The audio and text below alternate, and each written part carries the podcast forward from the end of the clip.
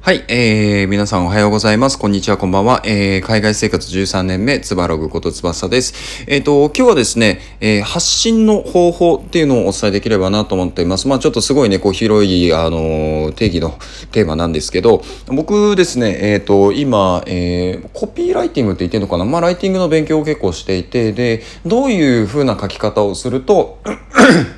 えっと、人に自分のメッセージを伝えやすいのか、もしくは人に行動を起こしてもらえるのかっていうところを、えっ、と、まあ、勉強してるんですね。まあ、なんでかっていうと、あの、今、コロナの影響で、えっ、と、営業がそんなにできないんですよ。お客さんのとこにこう行ったりとか。で、まあ、基本的にメールとか、えっ、と、オンライン会議ベースになってしまうんで、えっ、と、今まで対面でできていた、えっ、と、ことができなくなってしまったので、どうにかしてこう、エンゲージメントを上げたいなってすごく思ってるんですね。まあ、それの対策の一つとして今、コピーライティングやってるんですけど、あの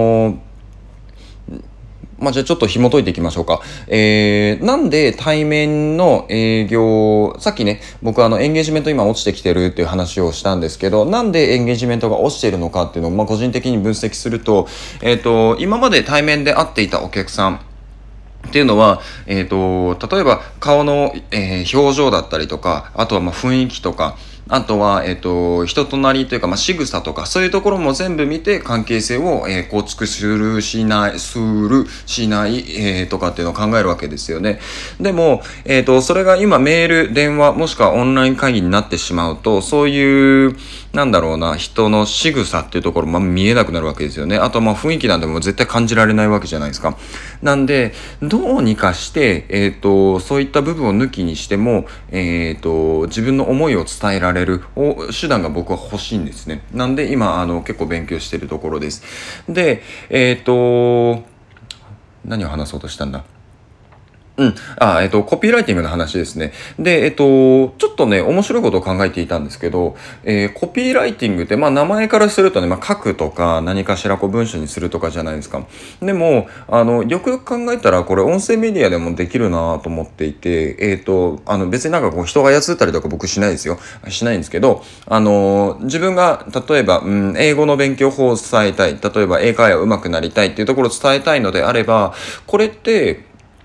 あのー、構成さえしっかりしていれば、あの、音声メディア、あの、別に文章を読まなくてもね、音声メディアだけでも、あの、メッセージっていうのは伝えられるんじゃないかなと思っていたんですよ。っていうのも、あの、またちょっとさっきの話に戻るんですけど、対面で会う時って、五感、まあ、食感、食感、うん、食感はそんなに使わないかな。あの、まあ、五感をね、フルに使って、えっ、と、相手のことを